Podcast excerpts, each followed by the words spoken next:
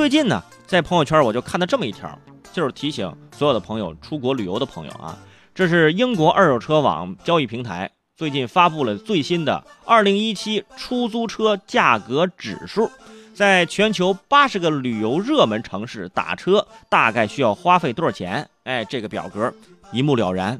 呃，我们来看一看啊，啊，虽然说这辈子也可能去不了八十多个国外的城市，但是咱了解一下世界的发展形势也不错，是吧？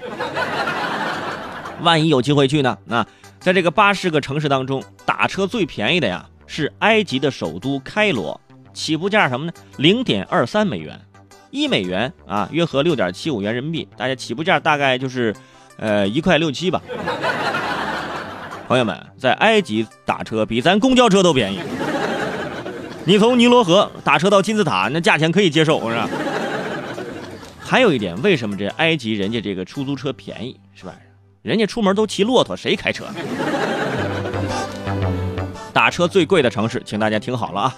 瑞士的苏黎世啊，二十五点二五美元；瑞士的日内瓦，十七点五三美元。前两名都在瑞士，要不说瑞士开银行呢，是吧？以及日本东京啊，十五点九五美元。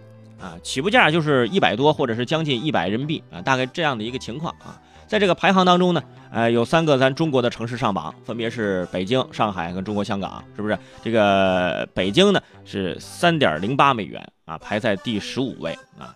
这个呢，我觉得这个有点不公平啊。以我对北京的了解，排在第十五位远远不是它的成绩。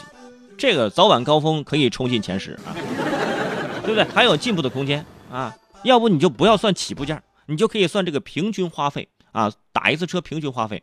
早晚高峰的时候，你坐北京的出租车，基本上最后都得上百。你看这这车堵车呀，这你没办法呀。而且你比如说你去苏黎世，你去瑞士苏黎世打几次车，你干嘛在那打车呀？你打几次车，你回来能买一辆奔驰 smart 了？你，为什么要打车？